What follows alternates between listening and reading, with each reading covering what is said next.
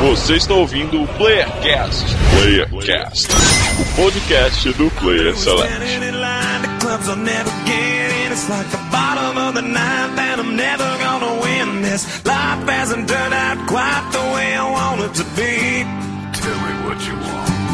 I want a brand new house on an episode of Cribs and a bathroom I can play baseball in, and a king size tub big enough for ten plus me.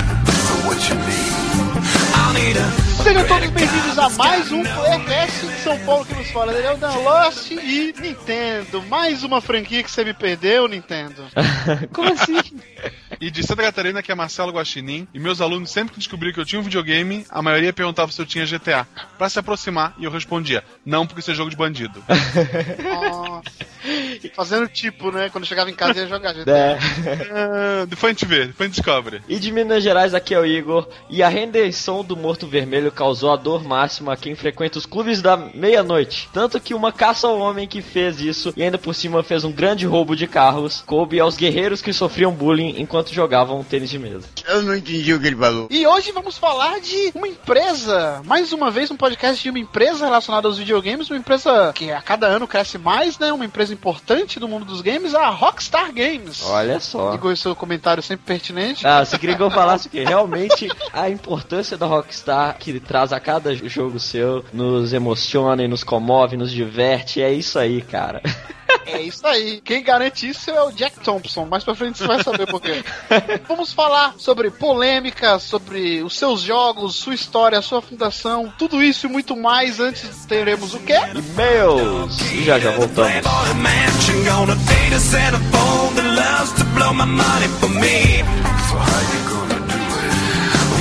Trade this life for fortune and fame. I'd even cut my and change my name. Cause we all just wanna be big rock stars and live in hilltop bosses driving 15 cars. The girls come easy and the drugs come cheap. Well, I'll stay skinny cause we just won't eat and we'll hang out in the coolest bars and the VIP with the movie stars. Every good gold digger's gonna wind up there. Every playboy bunny with the bleached blonde hair. And we'll the private rooms with the latest dictionary of today's who's who. They'll get you anything with that evil smile. Everybody's got a drug dealer on speed dial. Well, hey, hey, I wanna be a rock star. Que que é isso, menino? É o e-mail, é, é do PlayerCast.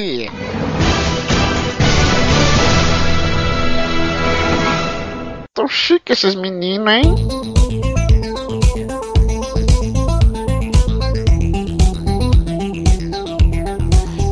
A mais uma leitura de e-mails e comentários aqui do PlayerCast, Igor. Olha só, que injustiça. É, que foi come- esse começou com piadinha, começou com piadinha, então em vez de falar piadinha, fale qual que é o e-mail do Playcast pra quem quer falar com a gente, mandar um e-mail, alguma curiosidade, opinião sobre o cast, manda pra onde? Manda pra contato.playselect.com.br E o nosso Facebook, eles também podem encontrar a gente lá, na onde? Eles podem sim, que é no facebook.com.br playselectsite. Sim, estamos também no Twitter, no arroba select, né? E pedir mais uma vez pra galera nos adicionar, nos avaliar lá, dar cinco estrelinhas lá no iTunes, né? Caraca, eles não estão fazendo isso. Não, não estão fazendo isso. Olha, a gente pediu, pessoal. Quando alguém fala que gostou do cast é mentira, porque eles não estão fazendo isso, então É, cara, ouvintes prêmios que serão mencionados semana que vem se mandarem isso, por favor, mandem. Sim, é bem fácil fazer uma conta lá no iTunes, é bem tranquilo. E lembrando também que podem nos ouvir aí, com certeza tem muita gente ouvindo a gente também lá pelos nossos amigos do Telecast, né, cara? Sim, que é o telecast.com e tá com o link no post também, se você quiser ir por lá. Sim, não tem só a gente lá, tem outros casts muito bacana, temas muito é, diferentes assim do que a Podosfera costuma fazer, né? Bem bacana mesmo.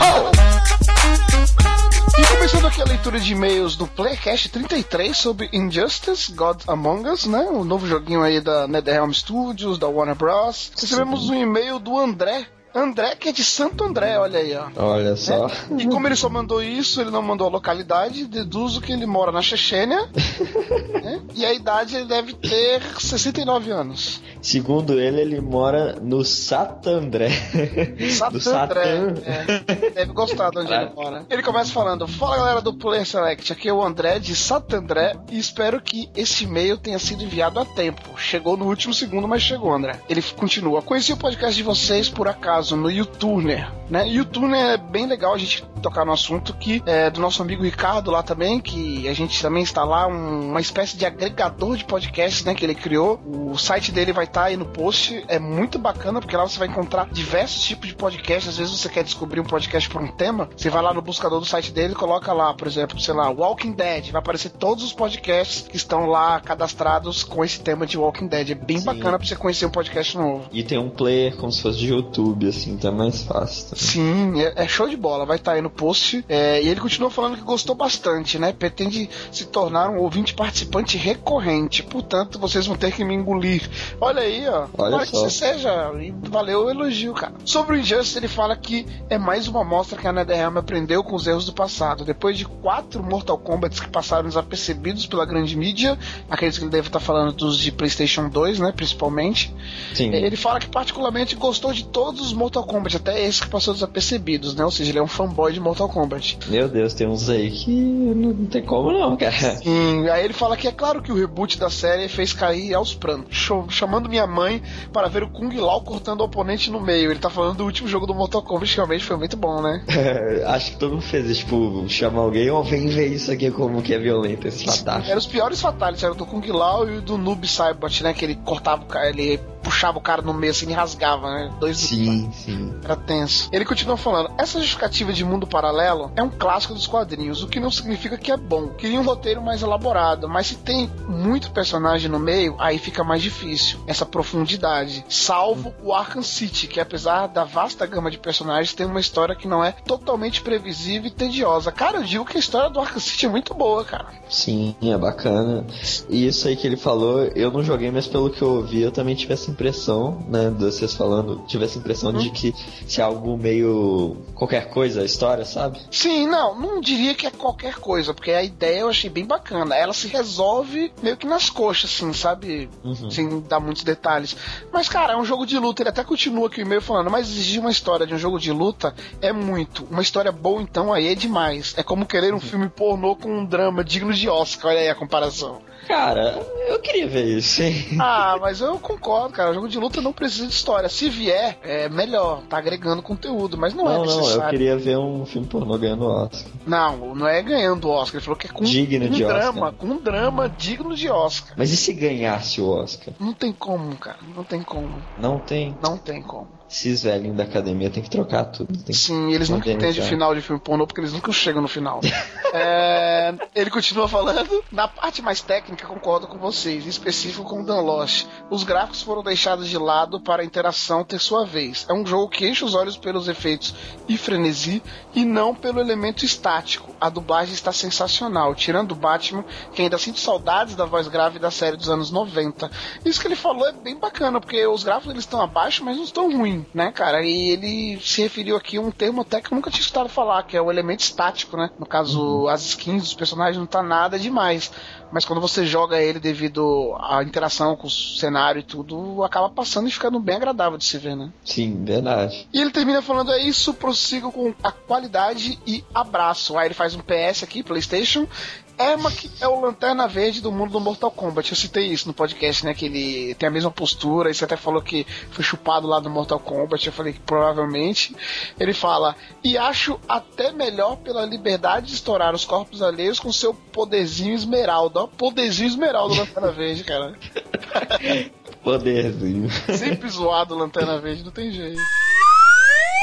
E vamos agora pro comentário do Rafael Anconi que manda o seguinte: Acertei o tema do podcast, só errei a semana que iria sair. Então, você tá passando informações pra ele, não? Acho como que é Não, isso? ele tinha falado na semana, acho que do Bioshock Infinite que ia ser o Injustice, só que ele errou. Não, foi o do God of War, né? O do God of War. Que ele Sim, sim. Ele continua. O jogo me parece melhor que Mortal Kombat 9 e achei bem legal essa preocupação com a dublagem e a história. Pra um jogo de luta, claro, né? Ele coloca em parênteses. Mas como só tenho PC e PS2, estou julgando apenas pelo que vi nos gameplays. A única coisa que me irrita é esse negócio de personagem por DLC. Sim, esse negócio de personagem pro DLC, ainda mais em jogo de luta, não tem jeito, né, cara? Sempre vai ter. É o pior tipo de DLC pra um jogo de luta, porque pode desbalancear tudo que eles fizeram, né? É, sim não, depende da empresa, né? Porque, por exemplo, eu vejo muita gente reclamando do Fred Krueger no Mortal Kombat que ele Não, mas aí foi um desleixo deles de colocar um personagem overpower. Sim, então, mas às vezes pode acontecer isso. E se eu não tomar me engano, por exemplo, esse dia você vai participar da Evo. Eu acho que esses personagens pro DLC nem vão estar disponíveis, sabe? Você- Em campeonato, em competições, Ah, não vai poder sim. usufruir deles. É, eu vi que vai ter a Batgirl na DLC. Uhum. É, continuando, ele fala: Falando em vídeo, Igor, já pensou em colocar o áudio do podcast com um gameplay de fundo e postar no seu canal? Acho que não ia precisar de tanta edição, talvez para sincronizar alguma fala barra informação com o que aparece na tela, mas só isso. E me parece que ficaria muito bom.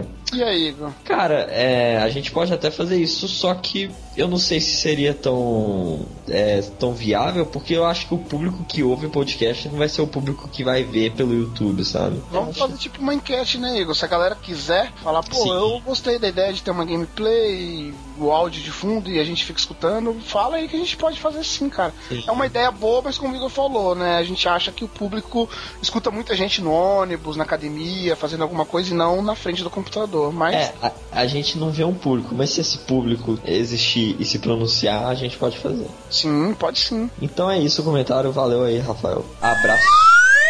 E começando aqui os abraços, o primeiro abraço é pro João Marcos, que mesmo não querendo, ele foi o first, olha aí, ó. É porque temos o nosso livrinho de regras que está guardado aqui. Sim, Marcelo tentou infringir, mas não cola. Integrante É. não vale como first. Um abraço pro Thiago Santos. Um abraço pro nosso amigo que ressuscitou mais uma vez criatividade, que colocou a culpa de não ser first no Marcelo, porque ele pensou que ele valia, mas não valia. Ele jogou a demo e vai esperar lançar um Complete Edition com todas as DLCs. É aquilo que a gente falou das DLCs, né? Tem isso também. No máximo daqui um ano sai um Injustice com todas as DLCs também. Vale até a pena o cara esperar, né? Sim.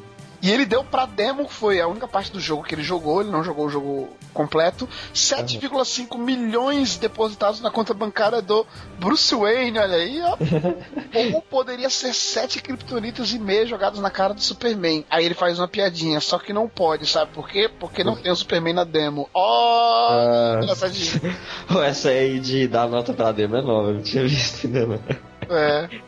Um abraço pro Marcos Maia que curtiu o game, principalmente a dublagem, e diz que é fã da DC. Olha aí. Um abraço pro Vidiello. Um abraço pro Robson Faria, que não é fã da DC e pede a volta dos casts musicais e promoções. Olha aí, casts Tá. musicais e promoções, quem sabe em breve, né? Vamos ver, vamos ver. Ele tá achando que a gente é. que Papai. Noel, né? Todo podcast vai ter uma promoção. Mas eu acho que em breve teremos sim promoção e cast musical, sim. Sim. Confira. Um abraço também pro novo site, Igor, que pede que a gente mude o player do cast, porque às vezes ele dá algum problema lá, né? Ele fala que costuma escutar no PC e não sabe se o problema é do Chrome ou do player. Você sabe alguma coisa disso? É, eu, eu nunca vi um problema no player. É. No plugin que a gente usa. Vamos, Se- vamos ver, ó. Tem mais alguém com esse problema? Mais... Vamos recorrer mais uma vez aos ouvintes. Se alguém tiver esse tipo de problema, comunique a gente que a gente vai estar averiguando direito, porque eu também desconheço esse tipo de problema, né? Sim. Se ninguém mais reclamar, infelizmente, cara, o problema aí é com É o você. seu PC, às vezes é o seu PC e tudo, né? Ou então fale pra gente se você quer também em vídeo, né? A gente pode resolver esse problema com isso também, se a galera quiser. Verdade. E é isso, vamos para o podcast, podcast enorme, história da Rockstar, Igor. Olha só, Você quer ser um músico? eu já estou com o Rock Band aqui. Olha aí, eu vou pegar minha guitarrinha de plástico aqui do Guitar Hero e vamos ouvir o podcast que ficou muito bom, por sinal, porque esse é o melhor de todos. Se você não escutar esse, tá perdendo, cara. Cara, o melhor playercast já feito. Eu, quando o Nalosh me falou, eu não acreditei, mas aí eu fui ouvir pra conferir e realmente a versão final ficou a melhor que a gente já fez. Esse tá muito bom, galera. Pedir aí podcast de histórias, né? De uma empresa e tudo, que fazia tempo que a gente não fazia. História da Rockstar, falamos de todos os jogos aí, falamos de um monte de GTA, né? Área GTA. Fique com o cast e até semana que vem.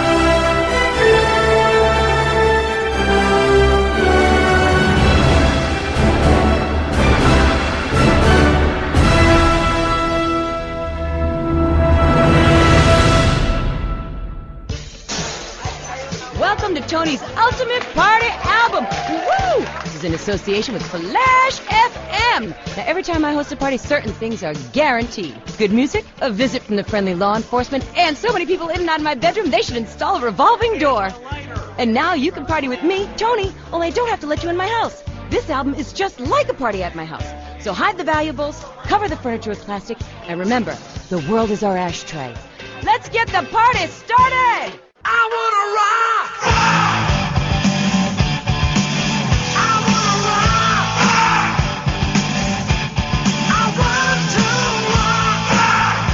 Voltamos dos e-mails pra falar da Rockstar Games, né? Hoje ela se chama Rockstar Games, mas do seu começo não era bem assim, né? Voltando mesmo lá pro início, lá pros anos 80, olha aí, voltamos bastante, hein? Vamos começar falando de dois britânicos, chamados Sam Hauser e Dan Hauser, irmãos e filhos de um dono de um clube de jazz. Ou seja, eles eram malucos por música já de família, né, cara? A família inteira era louca por música e eles tinham um sonho de trabalhar com isso e conseguiram. Próximo da década de 90, eles foram trabalhar na BMG Music. Olha. Em 93 aconteceu o inesperado. A BMG Music abriu a BMG Interactive, um núcleo voltado para os games, né? Uma empresa de música que começou a olhar o mercado de games. Década de 90, começo da década de 90 era o quê? Nintendinho, né? Estava bombando. Sim. Será que foi por isso que ela Era depois da, daquela. Teve aquela bolha do Atari que ninguém mais queria lançar videogame. Sim. Depois, com o Nintendinho voltou e todo mundo investiu, todo mundo tentou fazer a sua própria empresa pra ganhar um dinheirinho em cima dessa nova bolha, né? Acho que era bem essa época. E também o mercado de PC, né? Que tava bombando, mesmo o surgimento do Nintendo continuou bombando. Tanto é que esse núcleo dela, a BMG Interactive, era voltado para jogos em CD-ROM, né? Jogos para PC. E aí o destino bateu na porta desses irmãos, né? Porque eles foram deslocados para esse núcleo. Coisa que eles nunca imaginaram. O lance deles era música. E eles foram trabalhar com games, olha aí, coisa inusitada, hein? Ó, do nada assim, tipo, produção de game já. Sim. E aí, com o tempo, essa BMG Interactive começou a firmar contrato com outras empresas para lançamentos de pequenos jogos, né, para PC. Dentre essas empresas que ela firmou contrato, existia uma chamada DMA, que é criado por um cara que é até famoso hoje em dia, que é um tal de David Jones. Não é o do Piratas do Caribe.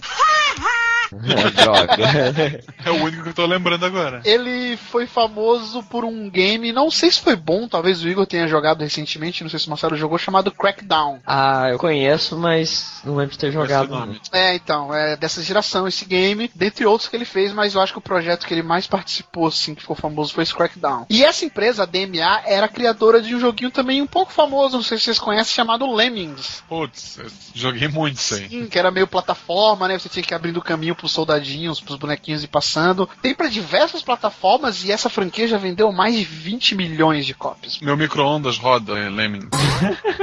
Minha calculadora científica. E aí vem a minha explicação, Igor, da minha frase lá inicial da Nintendo. Ultimamente a gente tá andando fazendo muito cast assim de, de história que a Nintendo só dá bola fora e perde. Final Fantasy, a gente viu que era pra ser pra Nintendo e ela não deu conta por causa que era de cartucho. E eu vou te falar que GTA também, Igor, porque a DMA, a empresa do David Jones, inicialmente ela iria fazer parte da equipe que a Nintendo chamava de Dream Team pra elaboração do Nintendo 64. Quando deu aquele. Voltando lá pro cast da história da Nintendo, quando deu aquele BO com o drive de CD dela e ela teve que fazer as pressas do Nintendo 64 porque o PlayStation já estava bombando, ela iria juntar algumas empresas que ela tinha confiança que ela acreditava no trabalho para fazer um super console. Dentre elas estava a DMA. Outras empresas conhecidas era a Rare, que era do Donkey Kong, e a Midway Sim. do Mortal Kombat, olha aí, ó. Não, eu agradeço que a Nintendo tenha sido burra, porque a Rockstar, né, não seria do jeito que é se tivesse na Nintendo lá, né, a DMA no caso. Ou né. talvez nem existiria GTA, por exemplo, né? Sim, com... oh, Sim. GTA não tinha possibilidade de existir, cara, porque ela não ia permitir. Nintendo é pra família. Principalmente naquela época, né? Hoje em dia eu diria que ela tá até um pouco mais moderninha, por mais que não pareça. Baioneta exclusivo. É, então, com certeza. Mas a gente vai tocar nesse assunto ainda mais pra frente, vocês vão ver que o Igor tem razão nesse ponto que ele falou. E essa DMA, né, ela tava fazendo nessa época que a Nintendo teve o interesse de chamar ela, um joguinho chamado Race and Chase, que era um jogo que tinha um propósito parecido com um jogo bem famoso e que a gente vai falar, ver se vocês acertam qual que é. Era uma cidade aberta, você podia fazer muita coisa nela, você tinha praticamente liberdade total na cidade. Só que não ia ter questões de missões secundárias, né? Você ia ter as suas missões principais ali pra fazer, ah, ou seja, era uma falsa liberdade. Talvez até pra escassez de tecnologia da época, né? Não tinha muito recurso os jogos. Eu sei qual é. Calma aí, deixa eu terminar. As dicas, você ia ser um fora da lei, né? Ah, não, não, não é mais o que eu tava pensando, achei que era Sin City, droga. Olha aí, quase, quase, quase. Você ser um fora da lei, só que aí quando eles estavam próximos a terminar esse projeto, eles brecaram ele porque eles imaginaram que nunca um console da Nintendo iria, né, rodar um jogo desse. E aí eles deixaram meio que stand-by esse projeto deles até que encontrasse uma publisher que aceitaria ter esse game. Lembrando que esse projeto era muito ambicioso e ele era para ser feito em 18 meses, coisa que hoje parece ser pouco, mas na época era muito. E ele terminou com 30 meses de produção. Nossa. Pra, games daquela época eram feitos em seis meses. E o GameStop era feito em seis meses. Tinha game que era em um mês os caras faziam naquela época. Ah, o- e o do ET foi quanto tempo? aquele? Ah, nem quero 10 segundos? O cara, um dia antes de entregar, ele lembrou: putz, tem que fazer um jogo. Hey, hey, E aí a BMG, que firmava parcerias, né, com várias empresas e uma delas era a DMA, ela descobriu essa ideia, era a DMA, gostou. Só que ela fez algumas mudanças, né, adaptações ao gosto dela, porque ela tinha esse contrato firmado com ela, ela tinha essa liberdade, e aí fez em 1998, já conhecido hoje em dia, o primeiro GTA.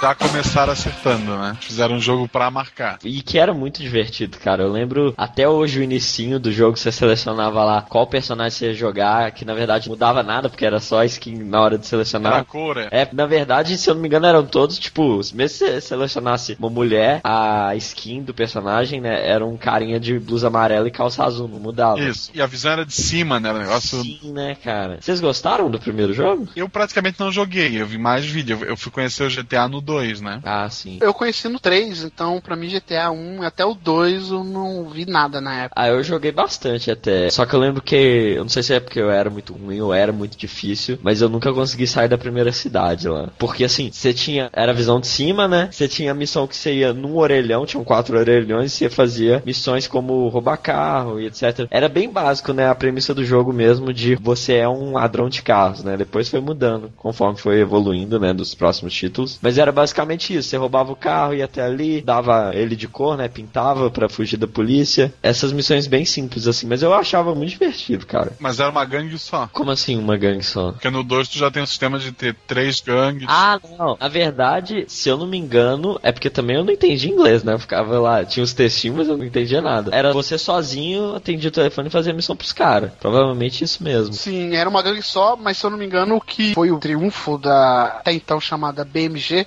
Interactive foi a liberdade que a gente tinha, que eu acho que nenhum outro jogo dava essa liberdade pra você fazer coisas boas ou coisas ruins ali, né, cara? Sim, eu tinha aquela tradição, né? Começa o jogo, no nome do personagem você colocava Suck My Rocket, que te dava todas as armas do jogo. Era um cheat, né? E aí eu saía fuzilando. Ah tá, eu pensei que tu fazia isso em todo jogo diferente. É, eu pensei que era tradição sua isso, não?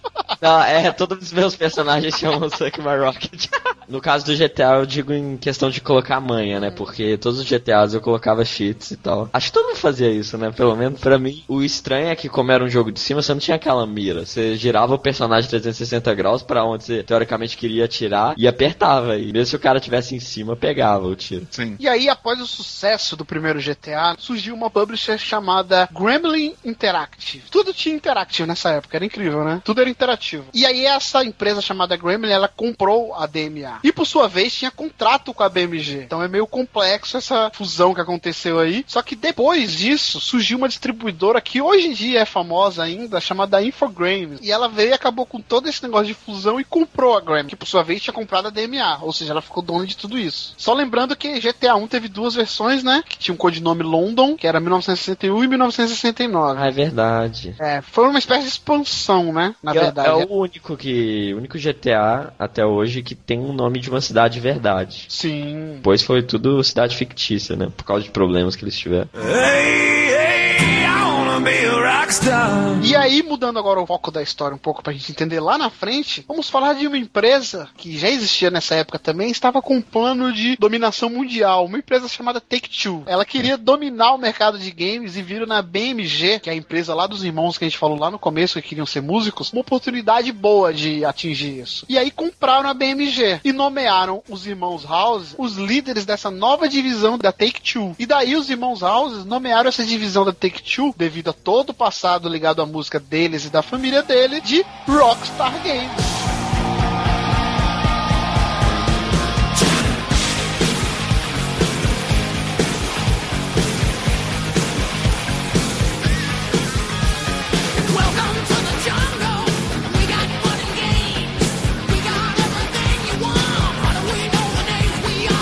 Queriam ser só músico, eles queriam ser rockstar. Lembrando que eles foram pra esse ramo meio que por acaso, né? Então eles fizeram meio que uma homenagem às origens deles, né? Tipo, já que nós somos dois programadores, al- algo do tipo, pelo menos o nome é de Rockstar. Né? Sim. E aí, é, tempos depois que esses irmãos nomearam, né, esse núcleo chamado Rockstar Games, eles falaram da empresa DMA pros Bambambans da Take-Two e convenceram a Take-Two de comprar a DMA que era da Infogrames, né, cara? Eu lembro que, se eu não me engano, foi uma das compras mais caras é, da década de 90 e tudo, porque a Infogrames não era besta, né? Sabia que o David Jones, aquele pequeno estúdio que ele tinha, o pessoal tinha ideias ótimas, revolucionárias, mas a Take-Two é a Take-Two, né, cara? Tinha muito dinheiro, foi e comprou eles, e além disso, comprou também os direitos da franquia GTA. E aí, com isso, eles já estavam meio que engavetado com a Infogrames, né? O GTA 2 foi lançado em 1999.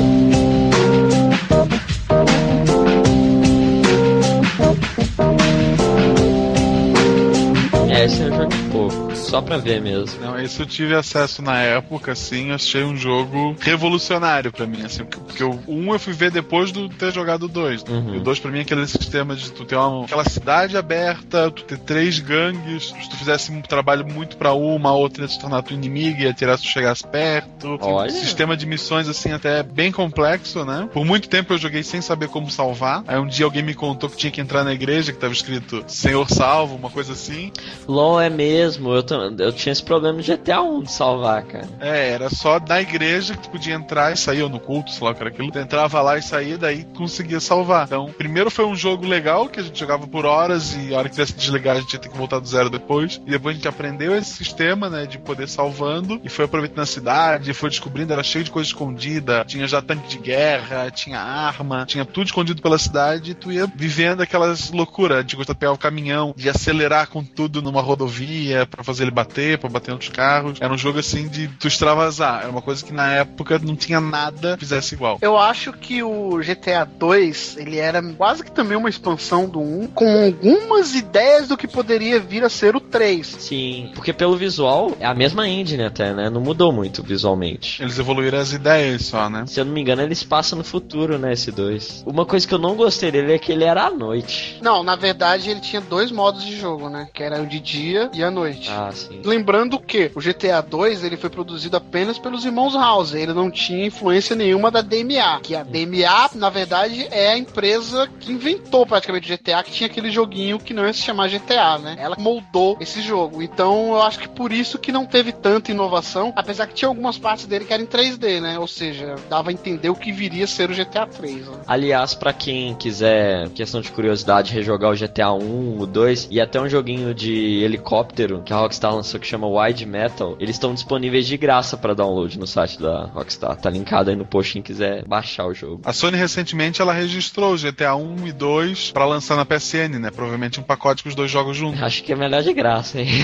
Talvez eles vão fazer um pacote aí próximo do lançamento do GTA V, quem sabe. Curiosidade sobre o GTA 2, né? Além do aspecto futurista que o Igor falou que ele tinha, ele se passava, sabe em que ano? Hum. Em 2013, vejam vocês. Caraca, Olha aí. Meu Deus. é o longínquo ano de 2013, cara, futuro. Tinha um protagonista chamado Cloud Speed, que era um ex-presidiário que sofria uma espécie de amnésia. Olha aí, ó. Cloud Speed, olha que nome criativo. E aí os irmãos House participaram da produção do GTA 3 em conjunto com a DMA, né? Porque o GTA 2 foi feito enquanto a Take-Two tava com a Infogrames negociando ainda a venda desses direitos do GTA e da DMA. E o GTA 3 já foi com a participação dos dois e deu pra ver o quanto foi melhor o jogo, né? A gente vai falar um pouco mais pra frente. Hey, E aí a DMA, assim que foi incorporada a Rockstar Games, alavancou o núcleo da Rockstar Games e fez com que ela fizesse uma nova divisão agora dentro da Rockstar e chamou essa divisão em que a DMA se colocou de Rockstar Norte. Ó, importante isso aí, porque até hoje é a principal empresa, né, da Rockstar. Sim, que é a que tinha o David Jones, né? E os funcionários da DMA, que, como a gente falou, eram as pessoas que tiveram a primeira ideia, né? O esboço do que viria a ser o GTA. É, mas faltou criatividade, né? Eles tiveram um nome tão legal, pô, Rockstar. Agora vamos criar uma divisão que não conhece o nome dela. Rockstar Norte. Os caras não queriam perder o Rockstar, né, velho? Era a marca deles. Nesse intervalo entre o GTA 2 e, e o 3, a Rockstar começou a crescer, né? E aí começou a publicar alguns jogos que batiam, no entendimento deles, com o perfil da Rockstar. Ou seja, não só produzir, como pegar de algumas outras empresas jogos para publicar. E aí veio a parceria com algumas empresas e surgiram alguns jogos como Midnight Club, um jogo de corrida, né? Que é lançado até hoje, acredito. E mais pra frente ele iria fazer isso com a Remedy, né? E levar Max Payne aos consoles. Olha só, pra mim, acho que é a minha série favorita que a Rockstar trouxe, né? É a série Max Payne. É, na verdade, o Max Payne 1, ela fez um port pros consoles, ela ajudou no desenvolvimento do Max Payne 2, porque se não me engano, o Max Payne 2 já saiu pra console junto com o PC, não foi? Sim. E aí o 3 a gente vai falar mais pra frente.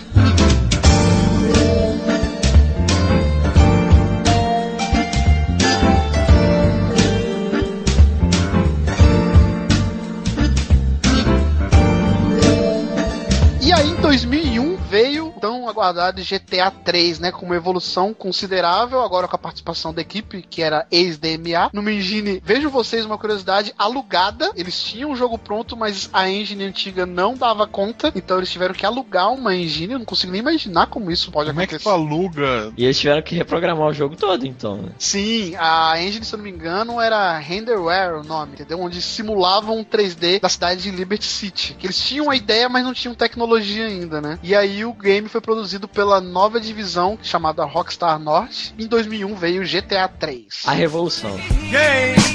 Why can't you love me? Bad boy. Can't be stopped. Won't be stopped. Eu não lembro de ter jogado ele muito, mas eu imagino na época que saiu a galera deve ter pirado, porque acho que foi um dos primeiros jogos em 3D. Pelo menos de mundo aberto, acho que foi o primeiro. É, não foi o primeiro, mas eu acho que ele foi o que fez melhor, né? Porque, se eu não me engano, porque o primeiro jogo do gênero sandbox, pra valer mesmo, foi feito para o Commodore Amiga. Não, não, mas aí não conta. Calma! Só o Andoref jogou isso aí. Olha aí, nosso amigo André sendo citado. Mas calma que vocês não deixaram falar ainda que tem uma curiosidade nisso. O primeiro jogo Sandbox não foi esse, porque o primeiro foi um jogo chamado Hunter, lançado em 91 para Commodore Amiga e computador Atari. Sendo desenvolvido, sabe por quem? Ah. Pela própria DMA Design. Ou seja, elas já tinham feito um jogo com essa ideia, porém não tinha hardware suficiente para fazer como foi feito no GTA 3. E teve um outro jogo também para o Nintendo 64 chamado Body Harvest, em 98. É, mas é, pode não ter sido o primeiro, mas GTA 3 foi o que popularizou o gênero, né? Ah, isso com certeza. E foi o que fez bem feito pra valer, né? Pra época, Na época, sim. para as limitações que eles tinham na época. Pô, pra época é inimaginável, cara. Tinha como protagonista novamente Cloud Speed, olha aí. Mas, mas eu acho que é só o nome. O cenário é completamente diferente. Eu também acho, mas tinha o mesmo nome, só que com uma história diferente. né? Ele tinha sido traído pela namorada depois de um roubo a banco, e aí ele ia precisar trabalhar pra vários chefões do crime naquela cidade ali, antes de, entre aspas, ir atrás da vingança dele relacionado a ela, né? A ex-namorada dele. Olha aí, ó, dor de corno. Meu Deus.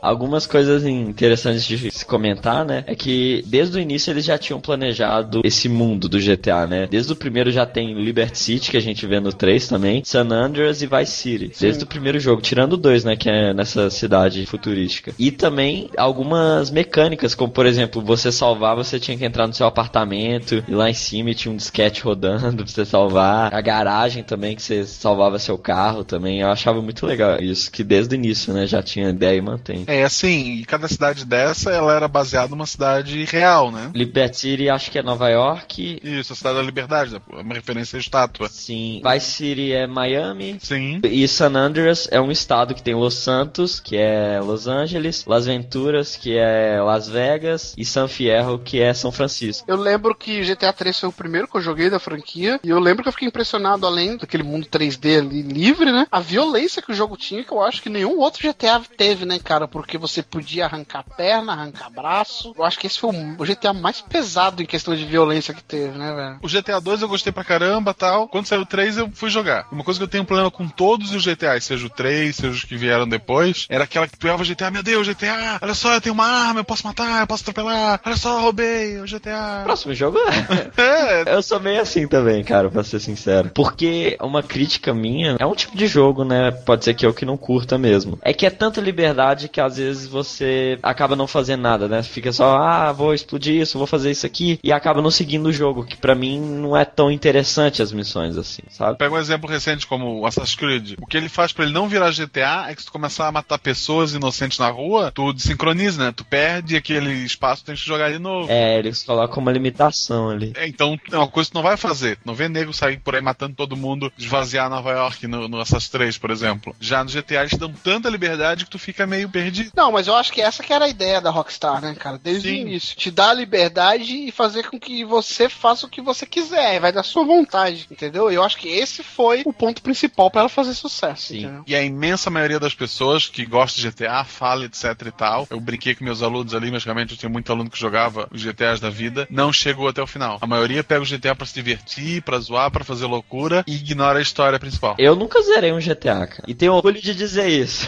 Mas é um ponto positivo do jogo porque ele te traz esses tipos de jogadores, esses- o que poucos jogos fazem, entendeu? Sim. Você não precisa jogar só pra zoar, como você não precisa jogar só pra terminar. Você pode fazer o que você quiser, só jogar multiplayer, ou só ficar zoando, ou jogar só a história, focar nela. Então acho que por isso que agrada tantos fãs assim, agrega tanta gente. Sim, é todo tipo de público, né? Só que GTA 3 foi um sucesso, vendeu muito, mas não foi só maravilhas, né? A partir daí começa a polêmica história da Rockstar, né, cara? Por poder matar pessoas, como eu falei, arrancar braços, pernas, a questão do sexo no jogo, surgiu um cara que vai ser muito falado daqui pra frente, chamado Jack Thompson, que é um ex-advogado americano, né, cara, que era completamente contra esse tipo de jogo que estava surgindo nos games. Assim como hoje em dia a gente vê algum tipo de jogo, gênero que surge, como por exemplo aconteceu com o Call of Duty nessa geração, que começou a vender e surgiu milhares de FPS. Nessa época também que foi surgindo o GTA, começou a aparecer um monte de jogo genérico do mesmo estilo. Verdade, né? Tem True Crime. Nessa época do PlayStation 2, assim, pelo menos. Eu lembro de ter visto. É, Saints Row, né? Que também veio e. Fora alguns outros jogos que a gente nem conhece, né, cara? E aí em 2003, as famílias de Aaron Hamill e Bade Kimberly, dois jovens mortos pelos adolescentes William e Booker Josh, que segundo o advogado Jack Thompson, em declarações aos investigadores, os mesmos afirmaram que suas ações eram inspiradas em GTA 3. Ele apresentou uma ação contra a Rockstar de 246 milhões de dólares. Que isso. Sim, cara, contra a Rockstar e a Take-Two, né, cara? E a varejista também, o Walmart. E também a Sony, fabricante do PlayStation 2. Caraca, o cara quer, quer ganhar dinheiro, hein? Atirou pra tudo que é lado. né? A Rockstar foi realmente Rockstar, né? Ela, quando ela começou a ficar famosa, aquela polêmica, aquela loucura, destruição, como todo bom roqueiro. Cara, a gente vai ver mais pra frente, mas a Rockstar soube usar isso como mestre, sabe? E só fechando aqui, esse caso não deu em nada. A gente vai falar muitos outros casos ainda, mas esse não deu em nada. O nosso querido Jack Thompson saiu chupando o dedo. E mesmo assim, com toda essa polêmica, porque eu não sei se vocês lembram, mas isso aí alertou muita gente. Até hoje em dia a gente vê, né? Recorda a vida aí fazendo matéria sensacionalista, com o carinha que jogou Super Mario e matou não sei quem. O cara pega aqueles mod de roupa de torcida. O cara chega assim e fala: ah, você tomou o café da manhã no dia que você cometeu o crime? Tomei. Ah, tá lá!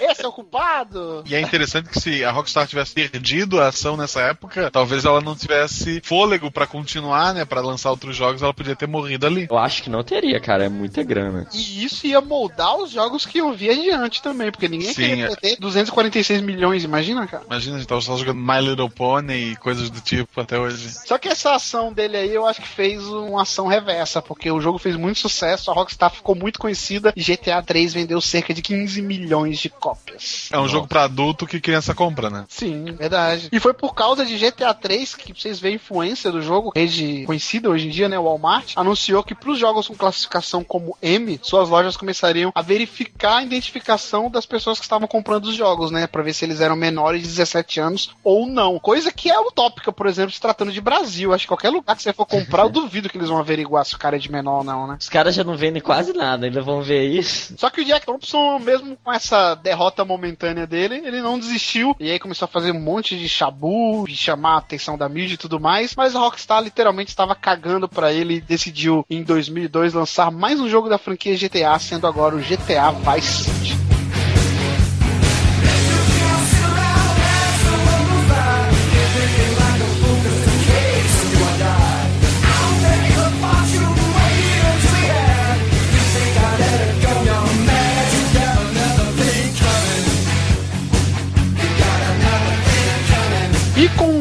Protagonista agora, né? Tommy Versetti, acredito que bem icônico da série. Vice City foi baseada na Miami dos anos 80, com música e vestuário da época, e um clima de jogo fortemente influenciado pelo filme Scarface, e eu acho muito influenciado pelo aquele seriado Miami Vice, né, cara? Sim. Ou tem partes, cara, que parece que eu tô no filme Scarface. De, tipo, aquela mansão, sabe? É a mesma. Eu já digo logo, pra mim o Tony Versetti é o melhor protagonista de todos os GTAs. Pra mim, GTA Vice City é o melhor GTA até hoje. Concordo É também. o mais Foi o divertido. que eu mais joguei. Também. Mais me diverti, assim, a história mais me prendeu, sabe? Ele possuía nove rádios com sucesso da década de 80, né, cara? Incluindo vários ritmos como rock, new wave, hip hop e a música latina caribenha. Só um adendo, a gente falou lá dos irmãos Hauser lá no começo do cast, né? Que ele era filhos de um dono de um clube de jazz. E aí eles começaram a gostar da música por osmose, né? Pela família. Só que a música que eles gostavam não era jazz, não era rock, não era nada, era hip hop. Tudo a ver com o que o pai gostava. Cara, isso explica GTA San Andreas. Sim, é, a família gosta de jazz, e aí os caras são malucos por hip hop, olha aí. Eu cresci ouvindo sertanejo com meu pai e minha mãe e hoje eu não escuto mais. Ah, mas é que você era obrigado. É. E aí esse jogo trouxe mais armas, os gráficos foi muito melhores, incrível evolução, personagens mais bem modelados. Não à toa que esse jogo vendeu mais de 18 milhões de cópias, sendo mais da metade delas apenas no PlayStation 2, cara. Na verdade, a franquia, eu acho que GTA alavancou o PlayStation 2 muito, né, cara? Sim, teve três títulos, então. É muita grana, cara, pelo amor de Deus. Isso contando só o jogo original, né? Ah, é. Quantas pessoas não comprou da banquinha lá, 10 real, um, um. CD com GTA, né? Talvez Mas, na época que a pirataria mais se solidificou, né, cara, nos consoles que foi a geração PlayStation 1 e PlayStation 2, né, velho? Verdade. Oh, mas o que eu mais gosto do GTA, cara, é o clima do jogo. Aquele clima de Miami, os- as rádios, todas as músicas eram muito boas e as rádios também. O lugar, né, era bem parecido, assim, pelo menos na época. Foi muito bem feito pra época. E eu gostava também que você meio que tinha a missão de monopolizar a cidade, né? Porque você podia comprar estabelecimentos, boates, lojas de sorvete, você podia comprar qualquer coisa. Ia dominando, né? Eu gostava mais disso, assim. E a história, que pra mim também era bem legal, né? Os personagens em si também eram bem legais. Sim, eu acho que da franquia GTA era o que tinha personagens de uma história e até a cidade mesmo mais caricata, assim, né, cara? Só que ficava legal, por mais que você ache que possa ficar bizarro, ficava bem legal, cara. Eu achei que o clima desse jogo, como você falou, Igor, foi o que fez ele ser o melhor pra mim da franquia até hoje. Verdade.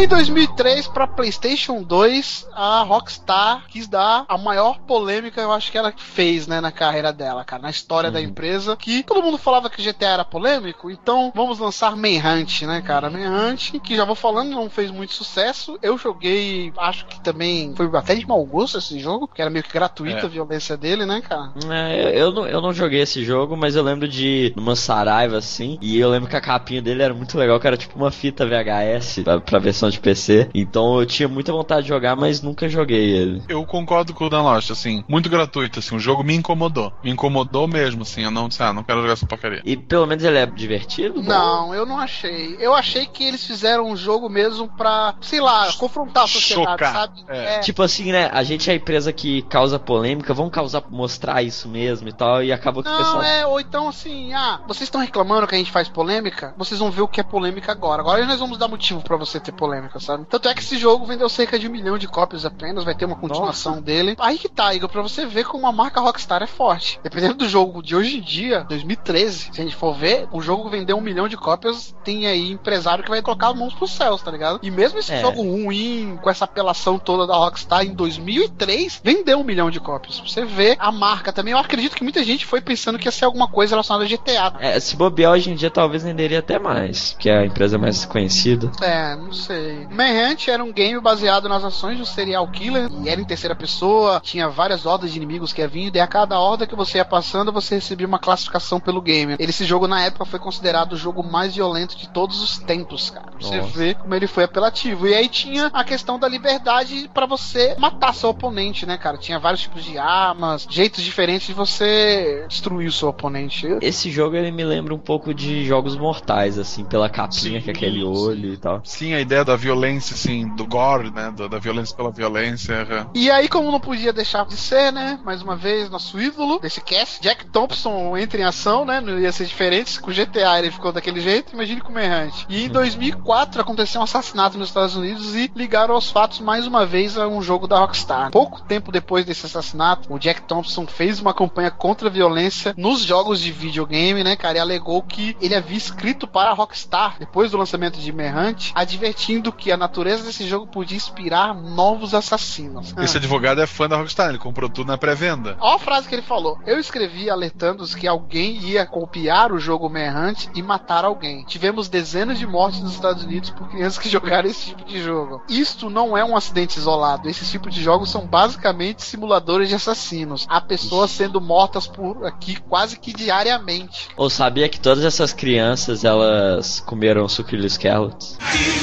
Tony, você entra pra valer. Toda sua, Com a força dos sucrilhos Kellogg's. Desperte o diesel em você. Você também. É. Pode ser os sucrilhos, hein? E isso ele falou na mídia. Imagina o choque que foi relacionado aos games. Um advogado, ele era um advogado conceituado, falar isso na mídia, né? Essa deu alguma coisa? Então, pouco tempo depois, a família do garoto assassinado contratou o Thompson, eles não são besta, né, cara? Com o objetivo de processar mais uma vez a Sony e a Rockstar. A Sony sempre indo no embalo, né, velho? Mas pra ela acho que valia muito a pena correr esse risco, né? Porque as vendas dos jogos da Rockstar eram incríveis. Sim. Parece totalmente. até que eles pagavam esse advogado, né? Joga pra mídia. Eu, por exemplo, se eu escuto que um jogo, ah, tal jogo foi proibido. Eu, eu tenho mais vontade de ver por quê, né? Eu vou querer jogar o jogo, não vou. Sim. Rolam teorias da conspirações que esse Jack Thompson era contratado da Sony, mas não tem nada que comprove isso, né? Só que dessa vez eles pediram só 50 milhões, né? Foram um pouco mais modestos, comparado Humildes. com os 200 e lá vai porrada milhões da outra vez. Mais uma vez não deu em nada, Igor. Não deu em nada entre aspas, eles não ganharam 50 milhões. Porém, como ele foi na mídia, isso foi pro mundo inteiro e aí a Rockstar teve alguns problemas em alguns países. Por exemplo, na Nova Zelândia, é crime até hoje você ter uma cópia do Manhunt, por exemplo. Nossa. Mas é um crime, o jogo é ruim, né, cara? É um crime mesmo. É, o jogo é ruim Não. você gastar o valor pra comprar isso. É. É porque é um jogo que incentiva a matar. Eu jogava muito Super Mario quando tava no pré, eu só não matava meus amiguinhos quando eu conseguia pular em cima da cabeça. É. Se eu conseguisse pular mais alto, Você vê como é que é a mentalidade, cara. Filmes, tem filmes muito mais violentos e é- nu- nunca dá essas polêmicas, sabe? É o pessoal que não tá acostumado ainda com videogame. Pelo menos tem diminuído, né? na época dos nossos pais, o rock and roll, ou dos avós, dependendo do Igor, né? o, o rock and roll, ele era o que levava os adolescentes à violência. Porque era uma, ele era uma coisa nova que os mais velhos não gostavam. Hoje, o videogame leva pra violência. Eu acho que quando esses velhinhos se aposentarem ou se forem, e essa geração atual chegar a, aquele ponto, a gente vai entender que o videogame não é culpado dessas loucuras e vai encontrar outra coisa pra culpar. Tudo que é novo e é desconhecido chega com estranheza, né, cara? O pessoal não, não se adapta bem e acha sempre estranho. E vai ter sempre os aproveitadores que vai querer tirar vantagem disso, né? Isso aí é normal. E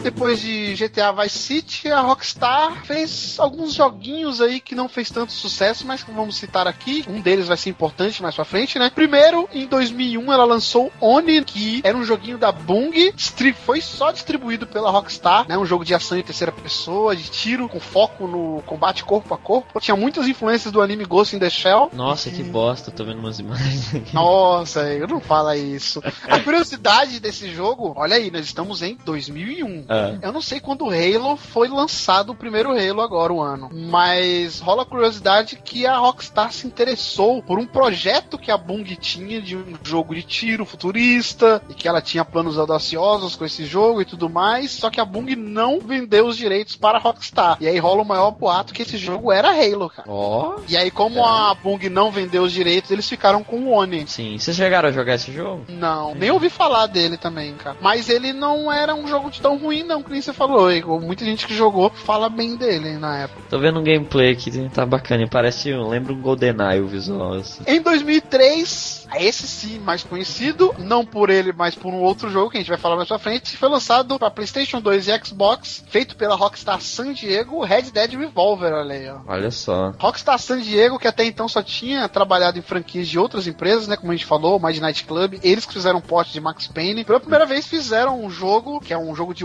western em terceira pessoa, né? De Velho Oeste. É jogo esse que estava sendo feito pela Capcom. A Rockstar adora pegar projetos de outras empresas que tá abandonando e encarar, né, velho? Sim, mas é, é aí que ela se sobressai, né? Ela pega inspiração e melhora, né? Esse jogo era da Capcom, cara, e pegava elementos de um jogo dela de 1985 chamado Gunsmoke, né? E esse projeto foi largado em 2002 e ele já tava quase pronto, cara. E mesmo assim a Capcom sempre esbanjando, né? Desde 2002. E aí a Rockstar comprou os direitos dessa franquia, mudou algumas coisas e lançou o jogo, né? Só colocou mais sanguinolência, que era o estilo dela, né? E personagens bem mais extravagantes, aí. É, tu podia roubar cavalo no lugar de carro?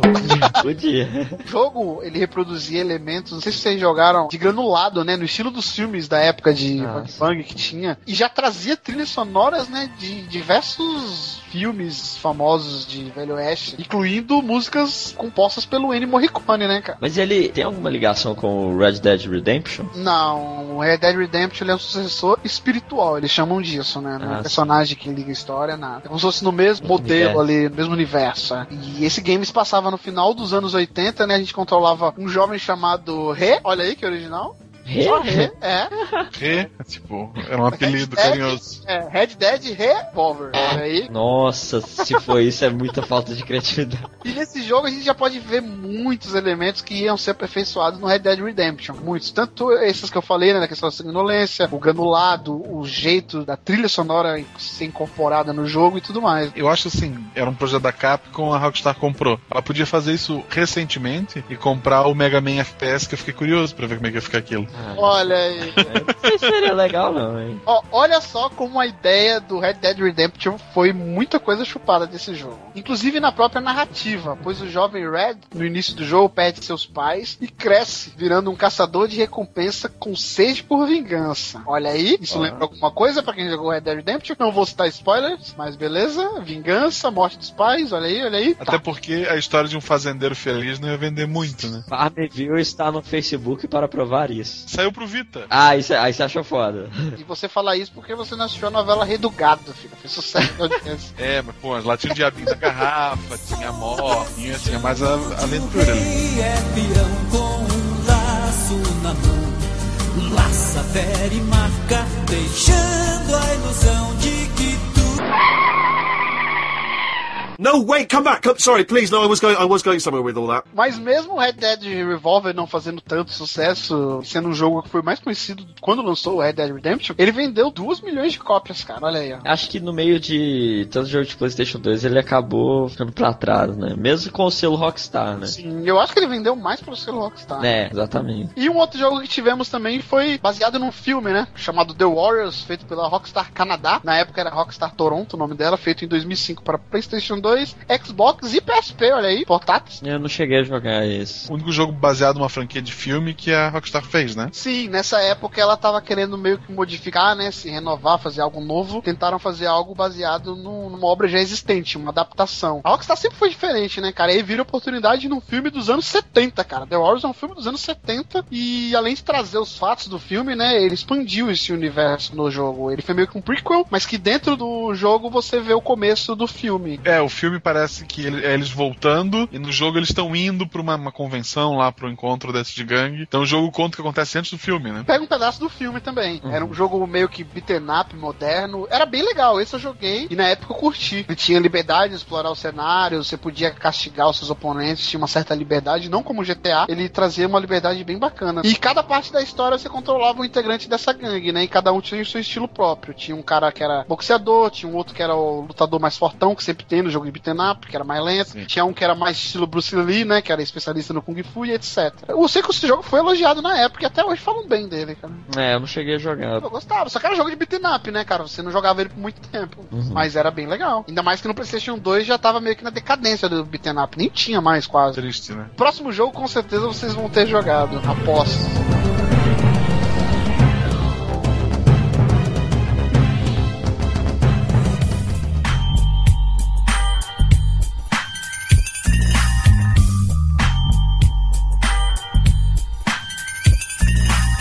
Mas eu acho que a Rockstar cravou seu nome na história dos games e abalou a indústria em 2004. Um lançamento para PlayStation 2, Xbox, PC, foi lançado Grand Theft Auto San Andreas, cara. E aí, quem jogou? Esse vocês jogaram, eu acho, né? Eu joguei. Ah, Bastante. Esse é o que começa no exército, né? Não? não, No não. exército? Como assim, Zé? É o da bicicletinha. Ou o início é muito foda desse jogo, falar nisso. Esse é o jogo que tem como protagonista o CJ, Carl Johnson, também eu acho que é um protagonista bem icônico da série. Ele retorna pra Los Santos, né? Como o Igor falou, Los Angeles, depois de passar um tempo em Liberty City após descobrir a morte de sua mãe. Sim, e o início do jogo é bem emblemático, né? Você chega, pega a bicicletinha, que é uma coisa que não tinha até então na série. Sim, cara, eu achava isso muito foda. E, e eu achava legal que, tipo, aí você ia no bairro, que era tipo uma rua sem saída, tinha a casa do pessoal, e depois você tinha que pedalar lá com eles fugindo, indo atrás dos caras também. Então eu acho. Nossa, esse início é muito marcante. né? É, Tu ia evoluindo a habilidade, né? Sim, é, você podia, vamos supor, você na academia, você ia ficando mais forte. Se você comia mais, você ia ficando mais gordo, esse tipo de coisa, assim, skills do personagem. É, eles implementaram alguns elementos de RPG, né, cara? Você era obrigado a se exercitar no jogo, tinha a hora certa pra comer, assim, tinha necessidade de comer. É, além das armas que ampliaram, veículos, agora eram cerca de 200 veículos, sendo que no GTA 3 eram 85. Olha a diferença monstruosa. Uhum. O principal, o protagonista poderia mergulhar, olha aí, ó. Ah, é, ele aprendeu a nadar. que na época eu falei, nossa, agora sim. É, era a revolução, cara. O Altair até hoje sabe nadar, já. Sabe sim, revela ele nato. Ele nato. ah, né, ele fez o cursinho, esqueci, com a boinha. É, ué, ele fez o hidroginástica. É, é, depois de velho. Eu lembro que, falando das polêmicas mais uma vez, né? Teve uma polêmica que na versão do PC, o Igor talvez tenha jogado na versão do PC, tinha um minigame de sexo, que eles chamaram de Hot Coffee, né, cara? Que Sim. tava desabilitado, mas pra variar, mais na versão de PC, os hackers foi e habilitaram essa versão. É, se eu não me engano, tem na de console também, mas não teria como desbloquear até chegar aos pets cabulosos aí da pirataria. É, GTA Rio, GTA Coringão, GTA tudo isso. É. Meu Deus. Mas era um minigame de sexo explícito e tava no jogo, mas não dava pra você acessar. Mas mesmo assim foi proibido em algumas lojas por causa disso, né, nos Estados Unidos. Não, olha que bizarro. O jogo foi retirado de muitas lojas e em outras ele foi reclassificado por causa de uma opção que não consta nele. Sim, e era adultos É, que bizarro, né, cara? E outra, Rockstar, você, co- como é que você coloca uma opção de um minijogo de sexo e deixa desabilitado? Ela tava querendo, né? Eu acho que era assim, eles pensaram em adicionar isso ao jogo, o pessoal da programação fez, aí algum executivo olhou e disse, vai dar merda. Aí eles tiraram. Só que é muito trabalho tu refazer o código e tirar todo aquele espaço, era muito mais tu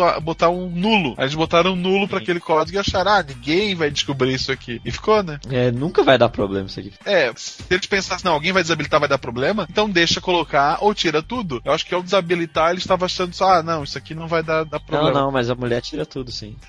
Ah, é. Esse ser provavelmente estava com medo do ser polêmico e poderoso chamado Jack Thompson. E esse mesmo ser deve ter sido o cara que teve a ideia de tirar as prostitutas, né? Que era a marca da série. E agora você tinha namoradas, né, velho, nesse jogo. Cada cidade tinha mais, né? Sim, Era- tinha como você ter várias namoradas, se não me engano, e dava mó encrenca. Não, aí você queria sair, aí eu pensava assim, né, tipo no mundinho, né? Ah não, eu vou na lanchonete hoje que tá, tô sem dinheiro. Só- que ela reclamava. Tinha que ir no lugar chique com ela. Isso é a vida real, Igor. Vai te acostumando. Olha aí.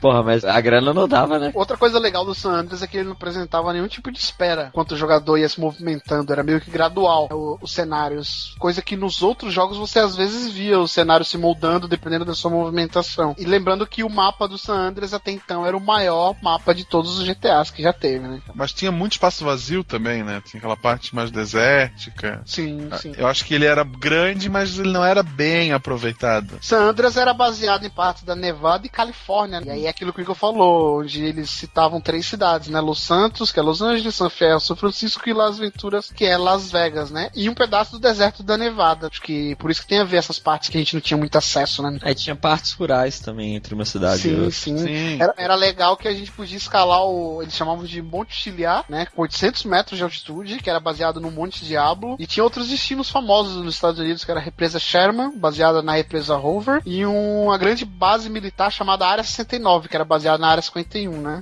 Sim, que era cheio de easter egg esse jogo, cara. E uma coisa muito legal é esse easter egg da área 51. Que você vai, dependendo do horário que você for, você vê uma luz estranha passando, assim, é bizarro, cara. Tem um que é no deserto ainda, você tá passando assim, aí você vê um buraco cheio de sacos de corpos, assim, que eles estavam enterrando, cara. Sim. Bizarro. Era muito grande o mapa de Santas. Era quatro vezes maior que o de Vice City e cinco vezes maior o que era o Liberty City de GTA 3. E pegando coisas famosas que tinham ali, que com certeza eles mudam os nomes para não pagar os direitos, né? Eles são espertinhos. Ó, Los Santos possuía três redes de fast food, cara. Cooking Bell, que era uma paródia do Taco Bell. O Burger Shot, que era a paródia do Burger King. Ah, imaginei quando eu E a vi. Steak It Pizza, que era a paródia do Pizza Hut, cara. Isso aí eu nem imaginava na época. Nossa, é. Outra marca registrada desse jogo, acho que foi a dublagem, né, cara? Que foi um salto considerável dos outros jogos pra esse, né? E também personalidades, né? Sim, Tava- com grandes nomes. O Samuel Jackson, Arroz de Festa, tá em tudo, né? Chris Payne e tudo mais, e vários outros. E no game você também podia ver outros personagens de outros jogos de GTA, o que trazia um fanservice maior ali pra quem tinha jogado os outros jogos. Outro destaque também desse jogo era a trilha, que assim como o Vice City já foi icônica, nesse jogo apareceram lendas da música, né? Como Ozzy Osbourne, Billy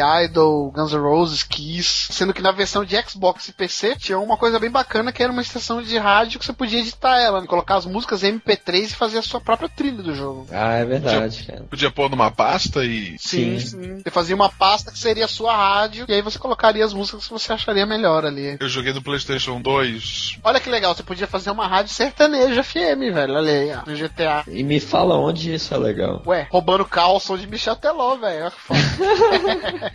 Mas isso tudo, cara, retratou no número simbólico de vendas de GTA San Andreas. Ele vendeu apenas 22 milhões de cópias no mundo todo, cara. Por muito Caraca. tempo ele não foi superado, né? Ele foi o jogo mais vendido. Acho que só o Call of Duty que tirou dele depois isso, né? Foi cerca de 10 milhões desses 22 milhões foi só pra versão de PS2, cara. Olha só quanto jogo vendeu pro PS2. Isso, e 100 vezes mais cópias pirata. né? Ah, nem conto. Se for contar. Tá saindo patch novo de GTA até hoje, cara. É bizarro. É que nem bomba patch, sai até hoje esse negócio. Sim, saiu versão de Homem-Aranha, de Superman. Inclusive, a própria versão do GTA 4 do PlayStation 2 era baseada no GTA San Andreas, cara. Caraca, fala nisso, é. Tipo, eu- meu colega, ô, comprei GTA 4. Aí você tem um PlayStation 3? Não, no 2. É o que porra é?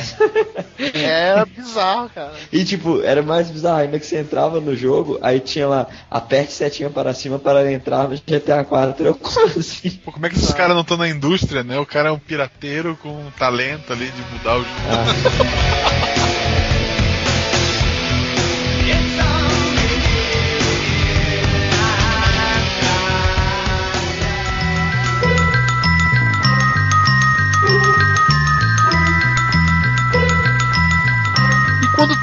pensava que a Rockstar já tinha ido longe demais, ela mais uma vez surpreende e traz bandidagem na infância, cara. Olha aí, ó. Esse é o tema. O protagonista ia ser uma criança, mas nada maldosa. Pelo contrário, era uma criança atormentada por seus amigos da escola em busca da sua redenção. Olha aí que bonito, hein? A sinopse do jogo. Em 2006 saiu para PS2 e PC. E dois anos depois para Xbox 360 e, vejam vocês aí que ficam criticando a Nintendo, para Wii pela Rockstar Vancouver Bully.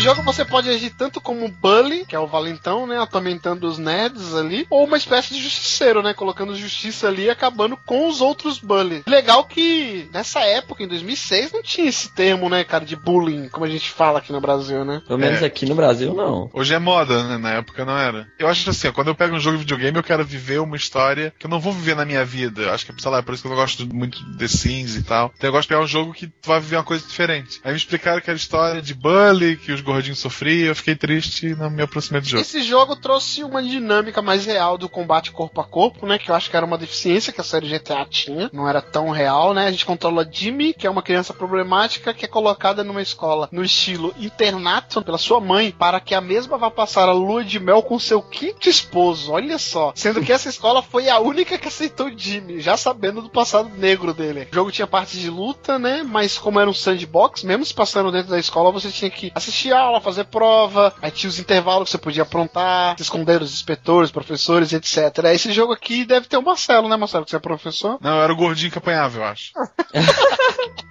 A ideia é interessante, mas eu não acho ele tão divertido, não. Eu acho que ele foi um dos que fez menos sucesso, tirando o Manhunt da Rockstar. Um jogo que não me atraiu, assim, um jogo que quando me explicaram a história eu disse, ah, não. É porque você pega o negócio do GTA e diminui, que tipo, em vez de ser a cidade inteira, você só dentro de uma escola. É. Só que aí, mais uma vez, né, não podia passar batido, veio a polêmica tona mais uma vez, agora pelo apelo sexual com crianças, olha aí, né? Ah, é verdade. Jimmy tinha algumas missões que ele poderia beijar garotas ou garotos, dependendo da sua escolha, e tinha parte de violência infantil também, né, cara? E aí, Jack Thompson volta das cinzas, mais uma vez, e com uma ação judicial tenta tirar o jogo das prateleiras das lojas na Flórida, antes mesmo do jogo ser lançado. Aí eu te pergunto, como é que esse cara sabia o que ia ter no jogo, sendo que o jogo nem tinha sido lançado ainda? Pré-venda. Ele fez. Pré-venda, pré-venda ou então ele tava fa- fabricando o Tem jogo. um cara infiltrado na Rockstar que passa É, só pode. Mas, mais uma vez, ele ficou com as mãos bananas, não deu em nada. E no Brasil, vejam vocês, nosso país, Tupiniquim, maravilhoso, país que a gente vive, ama e odeia ao mesmo tempo. O único jogo da Rockstar que foi proibido aqui não foi os jogos que tem sexo, não foi os jogos que tem carnificina, não foi os jogos que tem roubo, mas foi o Bully, olha aí. Uma decisão tomada pelo juiz, eu vou até falar o nome do bendito Flávio Mendes Rebelo, que é do Rio Grande do Sul. O jogo foi proibido por retratar, segundo ele, olha aí, fundamentalmente situações ditadas pela violência, provocação, corrupção, humilhação e professores inescrupulosos, nocivo à formação de crianças e adolescentes ao público geral. Foi estabelecida uma multa de mil reais pra quem descumprir essa decisão, cara. Tá, tipo, descumpriu o quê? Se eu estivesse vendendo, eu ia pagar mil reais. Acho que sim, ou quem comprou, algum dos dois, ou os dois mesmo, sei lá. Bizarro. É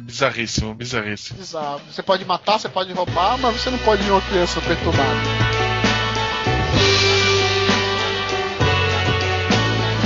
E em 2007 veio a continuação, talvez, do pior jogo da Rockstar, né? Que é o Manhunt 2. Nossa, sério? Esse foi o que eu mais joguei. O primeiro eu só vi como é que era. Esse aqui eu tive e joguei. Um jogo que prometia violências e absurdos ainda maiores, olha aí. O jogo teve uma mídia ainda maior, né? Por esse teor de violência tá absurdo que ele tinha. Porém, ele mais uma vez vendeu pouco. Vendeu mais ou menos um milhão de cópias, assim como o primeiro, né? E saiu pra Wii. Olha aí a galera que fala do Wii, não tem jogo violento. PS2 e PSP, né, cara? No Wii era só chacoalhar o controle que ia matando.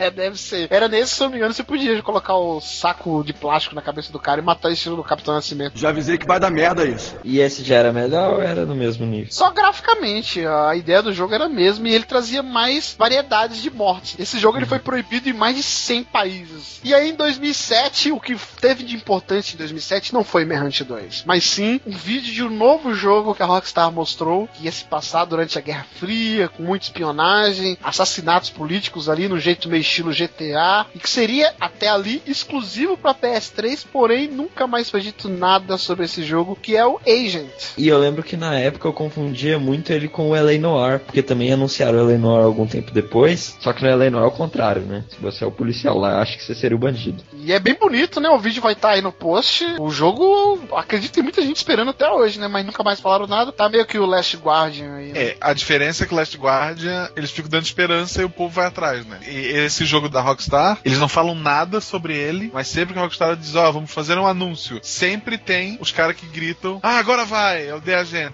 Nada. É verdade. E eu acho que se tiver esse jogo vai ser PlayStation 4, não vai ser mais Eu exclusivo. acho que miou esse jogo já. Eu acho que muito do que tinha nesse jogo eles podem usar, por exemplo, no próximo GTA. Eles podem mudar o nome pra tipo, GTA Noir e fazer nos anos 30, sei lá. E ainda 2007, GTA, que até então era exclusivo de PlayStation, em 2007 a Microsoft divulgou que a franquia GTA não seria mais exclusiva da Sony e que ia ter exclusividade temporária nas DLCs para ela a partir de agora, né? Pela singela bagatela de 50 milhões de dólares, sendo que nessa época a Take-Two tava passando por problemas financeiros, tava tendo muitas demissões e acusações ali de fraudes e coisas até graves ali, pouco tempo antes do lançamento do seu novo jogo, né? Então eles uniram o útil ao agradável, né? Eles se venderam ali pra Microsoft também, né? E aí em 2008 saiu esse novo jogo dela, agora para Xbox 360 e PS3, com uma nova engine e dela, olha aí, né? A Rage. Rage é essa que foi testada por um joguinho de tênis de mesa pra Wii. Que pra mim é o melhor jogo da Rockstar. Esse Também cara- Também foi acusado de, de levar as pessoas a matar, não? Ah, esse aí só com a raquetada. Esse aí acontece dentro de uma loja no GTA 4. E depois foi lançado também para PC. E esse jogo teve duas expansões, o The Lost and Damned e o Ballad of the Gay Tony. Vendeu mais de 25 milhões de cópias, mais que o Andreas, né? Se eu não me engano. E é o jogo mais bem avaliado dessa geração, mesmo se passando em 2008. Olha aí, estamos em 2013 com média 98. Esse é o GTA 4.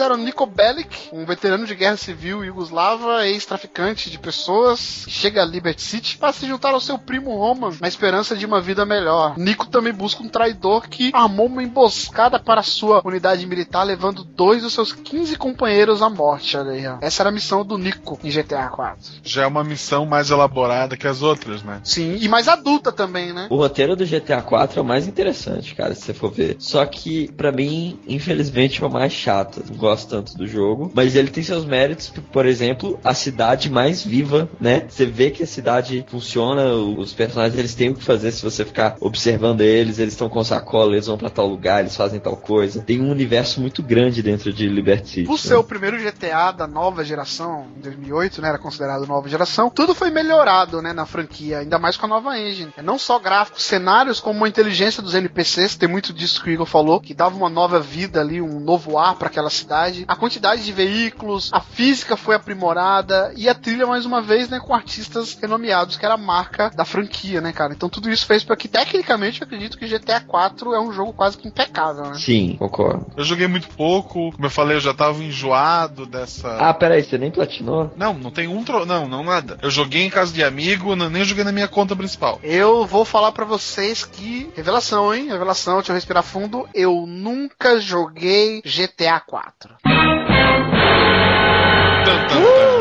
Não tá perdendo nada. Não, nunca tive vontade. Só vi vídeos, vi outras pessoas jogando, nunca tive vontade, nunca me atraiu. Achava legal a questão da física, como o Igor falou, a cidade ali vive e tudo mais, mas desencanava a questão de 5 minutos. Assim, ele tem um início muito bom. É legal porque você acha que você chega e já vai ter uma vida de luxo, né? Que seu primo te prometeu. Só que na verdade ele mora numa casinha qualquer ali, um apartamento bem ferrado. E aí você começa do nada, né? E a história até que é legal, mas ela vai empacando. E pra mim não, não foi interessante de continuar, sabe? Chega um momento que eu não achei tão legal de jogar. E a cidade, pelo menos, eu não achei ela tão assim. Ela é bem viva e funciona muito bem e tal. Mas eu não tive aquela vontade de explorar que nem no San Andreas, por exemplo. Então, pra mim, é o que eu menos gostei da série, né? Eu não posso nem falar muito dele, porque por ele não ter me atraído, eu não joguei muito. Mas ele meio que dividiu, né, cara, as opiniões, porque muita gente gosta muito, muita gente não gosta tanto, né? Eu acho que o San Andreas é o mais que a galera aceita, mais do que o GTA 4, eu acho.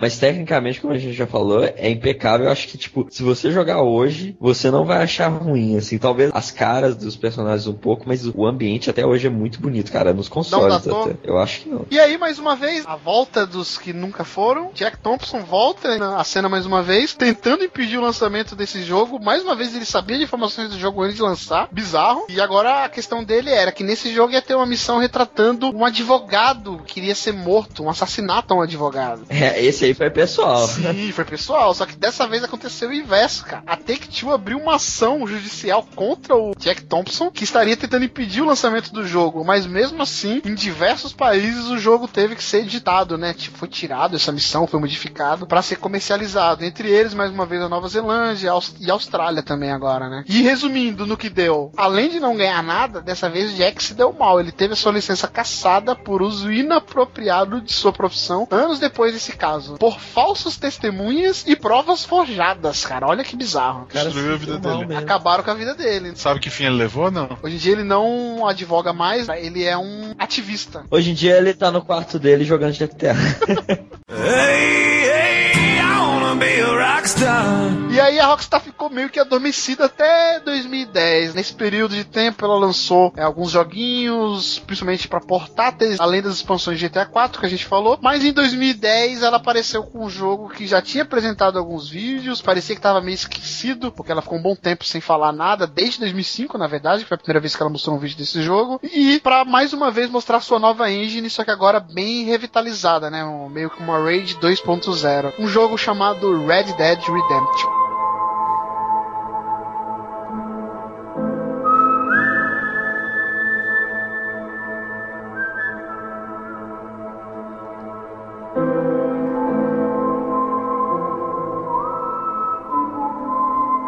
E em 2010, lançando para Xbox 360 e PS3, né, foi lançado Red Dead Redemption, um sucesso que o jogo fez, né, sucessor espiritual, como a gente falou, do Red Dead Revolver, que era para PlayStation 2. Pegou muita coisa do jogo, melhorou muita coisa até do GTA. Parte do enredo desse jogo se passa em 1911, durante o declínio do Velho Oeste americano. O jogo conta a história de John Marston, ex-criminoso, enquanto ele inicia a caça pelos antigos membros de sua ex-gangue. A esposa e o filho de Marston são sequestrados pelo governo e, como forma de adquirir seus serviços como caçador de recompensa, prometendo a libertação da sua família após o fim desses serviços se concretizado. Sem outra opção, ele inicia a busca ex três companheiros para trazê-los à justiça novamente. E aí, o que, é que vocês têm pra falar de Red Dead Redemption? É um jogo que eu joguei pouco. Eu joguei até a fazendinha lá com a menina, cacei lobo. Nossa, isso é o início do jogo.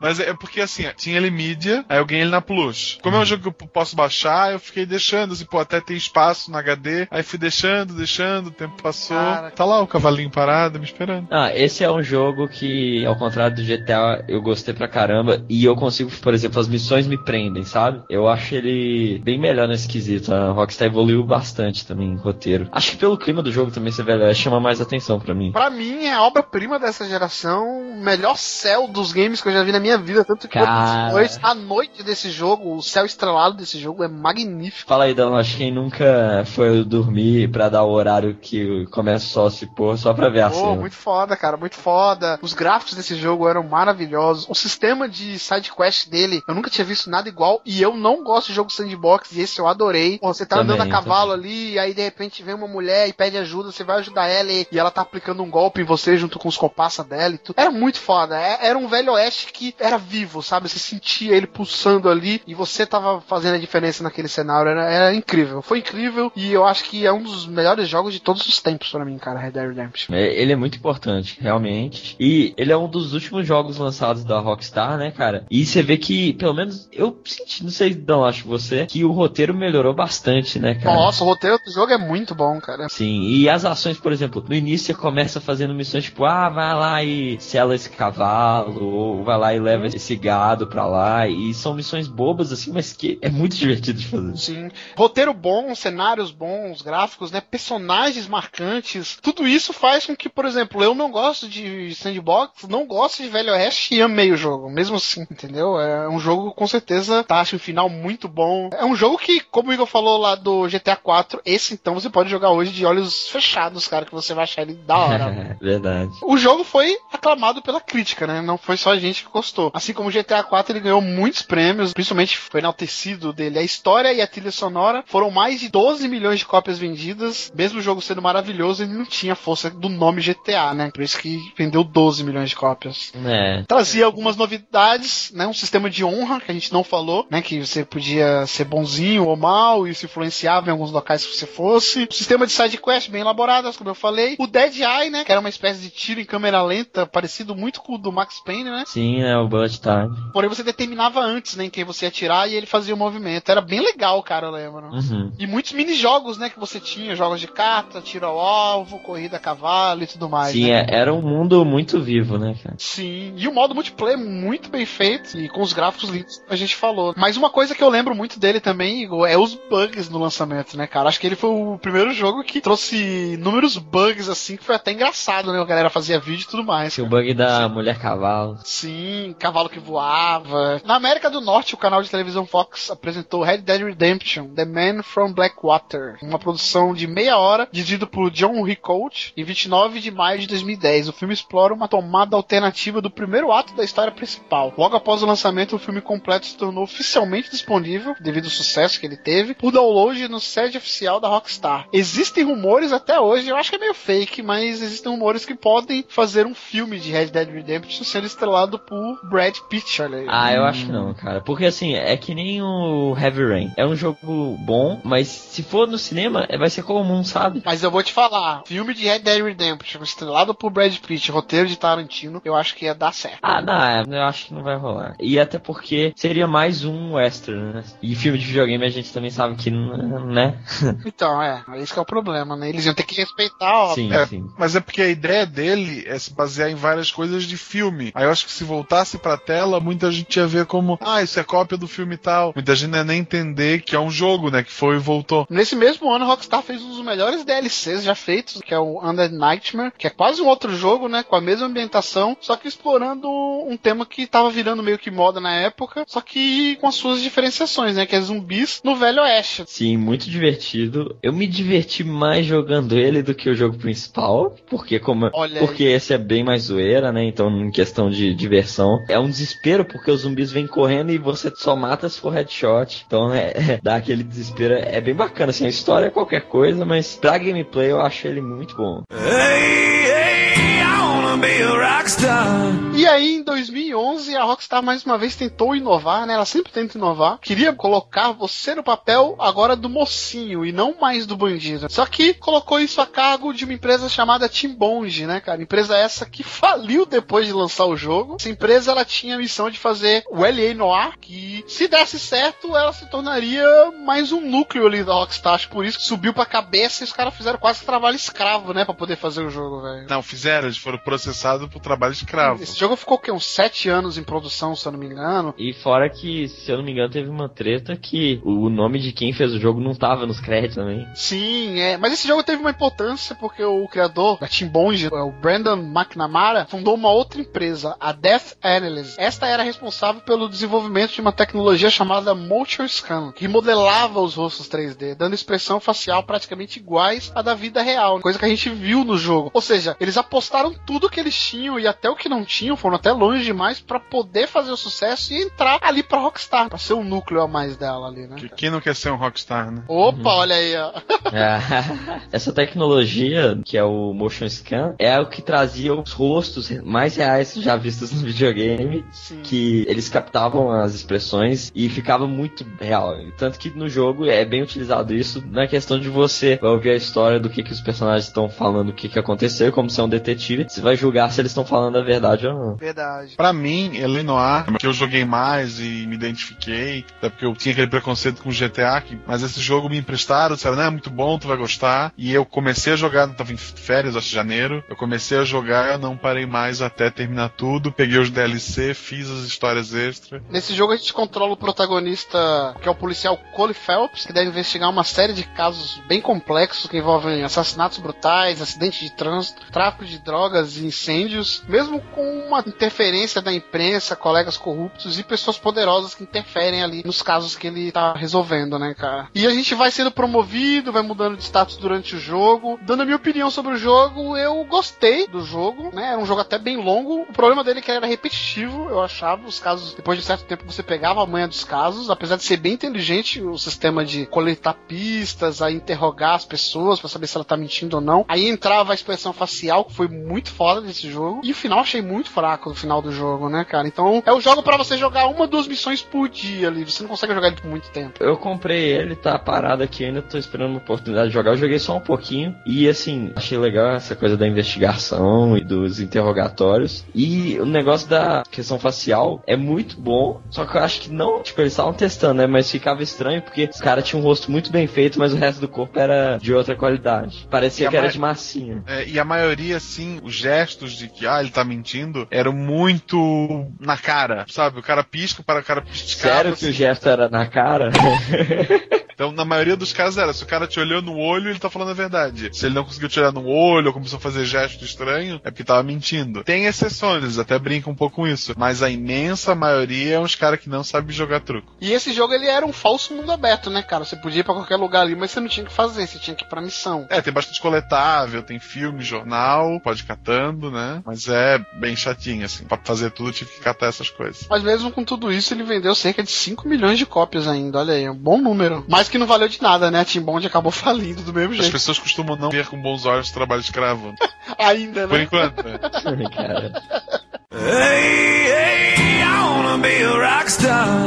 E agora, recentemente, né, mais precisamente ano passado, em 2012, a Rockstar veio com um projeto ambicioso. Trazer um personagem querido dos games, que estava meio que adormecido, e com a parceria que ela tinha com a Remedy, como a gente falou, o Max Payne 1, ela fez o porte pros consoles, o Max Payne 2, ela auxiliou em algumas coisas ali na produção do jogo, e aí ela acabou comprando os direitos da franquia Max Payne com a Remedy e decidiu dar uma repaginada na série, trazendo o jogo aqui pro Brasil, o que causou muita expectativa pra gente. O jogo foi lançado em 2012 para PS3, Xbox 360 e PC, só que agora totalmente produzido pela Rockstar, né? Não teve influência nenhuma da Remedy, eu acho que deu até pra perceber. O game não foi escrito também pelo criador da série, que é o Sam Lake. Sim, ah, é. Não tem a cara dele. É verdade, isso é um ponto a se destacar. O autor principal de Max Payne 3, que é o Dan. Então, Lost.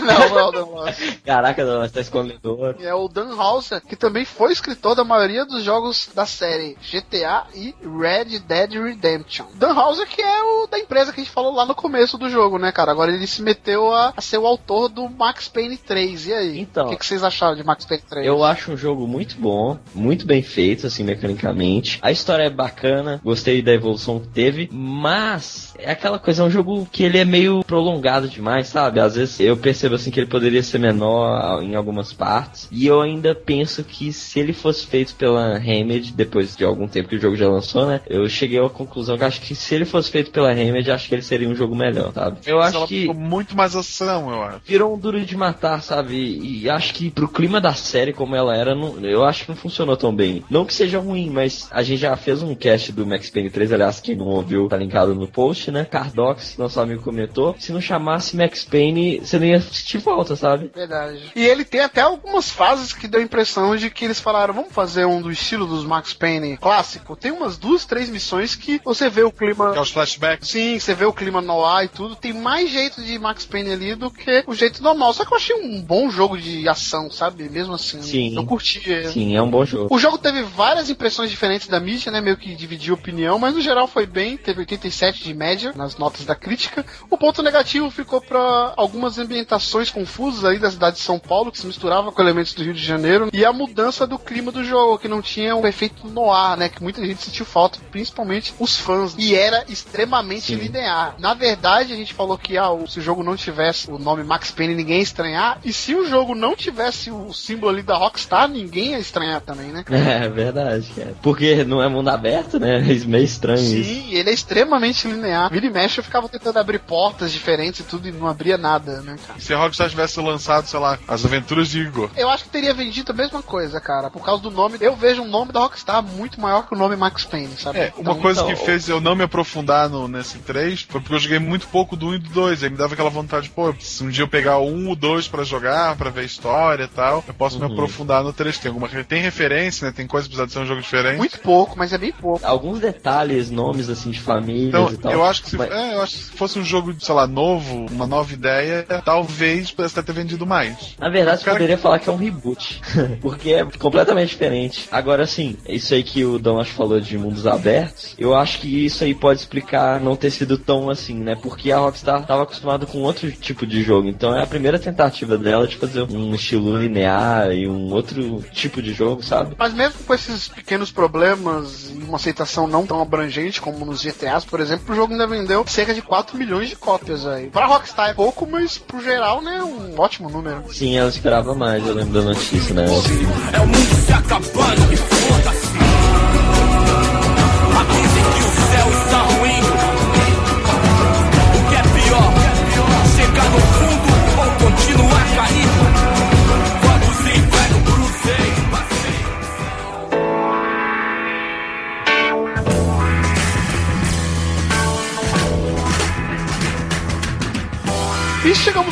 2000 2013, né? Ano que, ao contrário de GTA 2, é o ano que nós estamos e não tem nada a ver com GTA 2, né? Aquele mundo maluco de GTA 2. E vamos ter GTA 5 chegando aí. Mais um GTA, agora final de geração, podendo revolucionar ou não, não sei. Qual a expectativa de vocês pra GTA 5? Quando anunciaram, eu pensei, ah, outro GTA, vou passar batido. Aí eu caí na besteira de ver os trailers. E cada trailer novo que eles mostram do jogo tá me empolgando cada vez mais. Porque o que eu não gosto do- da maioria dos jogos da Rockstar é pra ele ser muito amplo, muito aberto, faz o que tu quiser, não tem uma história muito fixa, né? E esse parece que cada um dos três personagens vai ter a sua história, vai ter as pessoas que ele convive, né? Mulher, filho e amigos e habilidades diferentes. Parece que ideias de outros jogos eles vão aproveitar, né? Tem um cara lá que é mais ah, do tiro, vão aproveitar a ideia dele fazer o, o Dead Eye, o tiro que, o- que o John Martins fazia. Cada um vai ter uma habilidadezinha diferente pra poder trocar. Parece que ele vai ter mais história e menos zoeira, né? É, faço minhas suas palavras, Marcelo. Não sou fã de GTA, mas esse a cada vídeo também eu fico mais interessado. Ainda não tô num hype absoluto e absurdo pelo jogo, mas esse último trailer que mostrou um pouco dos três protagonistas, esse lance tá me agradando muito. Eu tô achando muito legal eles fazerem três histórias de três personagens diferentes e elas vão se entrelaçar durante o jogo e tudo. Ou seja, pela primeira vez parece que vai ter um GTA centrado na história. Não sei se GTA 4 tem uma história tão boa assim, pois eu não joguei, mas os outros GTA não tinham uma história single player, né? A liberdade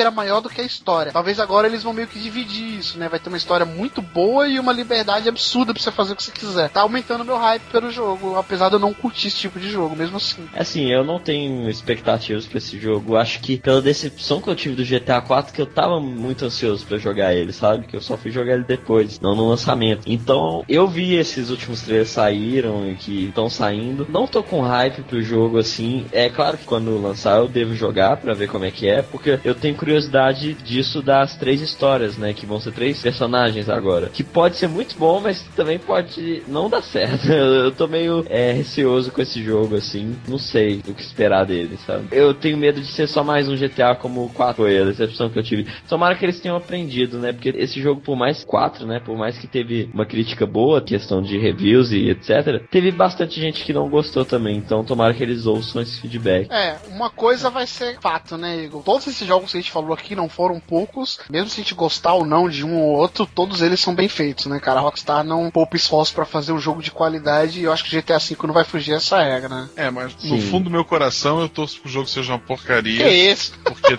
Porque, pra mim, ele é o único jogo capaz de tirar Bioshock o jogo do ano. Olha só, hein? Aí você quer que o Bioshock ganhe e você tá torcendo contra ele. É, eu tô com uma batalha interna. Olha, ele tem mesmo chance porque o nome dele é muito forte. Duas coisas que vai acontecer é: uma, o Jack Thompson não vai se envolver agora porque ele não é mais advogado. e a segunda é: cara, esse jogo vai bater recorde de venda. Você pode ter certeza que ele vai ser o jogo mais vendido dessa geração, com certeza. Sim, sim. É, mesmo que ele não seja um jogo melhor do que o Bioshock Infinite, por exemplo, pelo histórico, a base instalada de fãs e até por sair mais no final do ano, ele, não, ele, ele tem tudo pra levar o jogo do ano. Mesmo que não seja o melhor jogo. Se ele fizer mais ou menos como que foi feito com Skyrim, virar meio que modinha, criar alguns elementos da cultura pop, ser um jogo falado por um, dois meses. Eu era um traficante, mas aí levei um tiro no joelho. É, então. com certeza ele vai ter muita chance, cara, pra ganhar. E eu acho que eu já coloco ele como um dos finalistas para o jogo do ano pelo nome, não só dele, como da Rockstar. Não sei, hein? Talvez a gente seja surpreendido, que nem foi ano passado. Tava todo mundo esperando uma coisa, foi diferente. Eu acho também que ele vai concorrer, mas não sei, cara, porque cada vez a gente vê que vai ter mais jogo no final do ano que não tinha antes, sabe? Anunciou esse ano e vai lançar esse ano ainda, jogos grandes. Eu acho diferente esse ano, Igor, porque esse ano é o ano dos AAA. Eu acho que eu nunca vi um ano que tem tanto AAA como esse ano, cara. Ano passado, por exemplo, tiveram poucos AAA de nome, assim. Esse ano, tipo, quase todos de nome. Então, Sim, e a a gente vai ter Batman, a gente vai ter Watch Dogs, que vai ser um concorrente bem forte E vai também. ter Beyond, vai ter próprio GTA, vai ter Assassin's Creed, vai ter The Last of Us, Bioshock. jogos que a gente nem sabe, talvez o novo The Walking Dead. Sim, The Walking Dead, acho que certeza que sai. É. Não sei se vai Caraca, ter o mesmo. é mesmo, a segunda temporada. É, olha aí. Então vamos esperar pra ver. Muita coisa ainda vai acontecer e vamos ver GTA V. Provavelmente a gente vai fazer um cast de GTA V, né? Fazer pelo menos um review dele. Vamos ver como ele vai sair.